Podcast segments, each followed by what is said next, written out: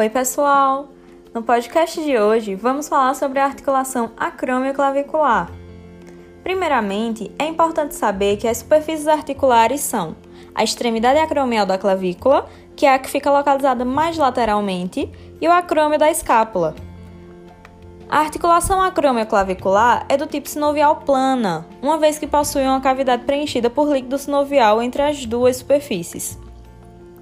Já em relação aos meios de fixação, temos a cápsula articular, que reveste ambas as superfícies articulares, os ligamentos acromioclaviculares superiores e inferiores, que são reforços ligamentares da cápsula e são ligamentos do tipo capsular, ou seja, as fibras dos ligamentos e da cápsula são entrelaçadas. Além disso, também pode ter o disco articular, que melhora o encaixe das superfícies mas não são todas as pessoas que possuem esse disco.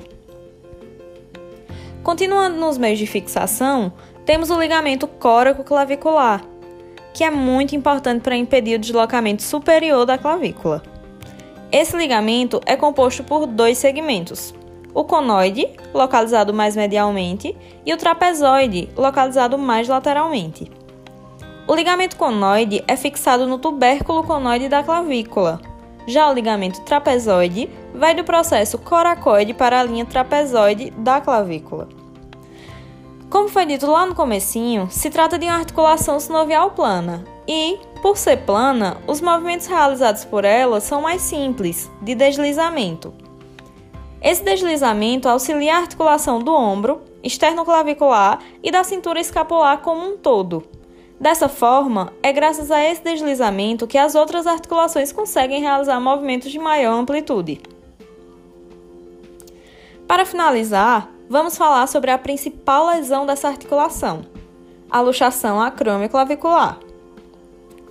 Ela pode ser dividida em três graus.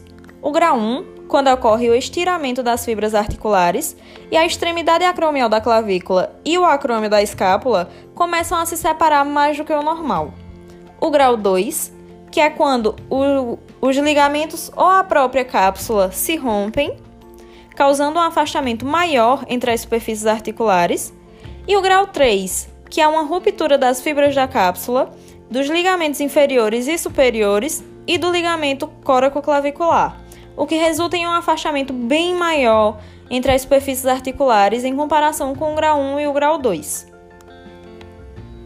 É isso, pessoal. Ficamos por aqui no podcast de hoje. Muito obrigada pela atenção e nos vemos em breve.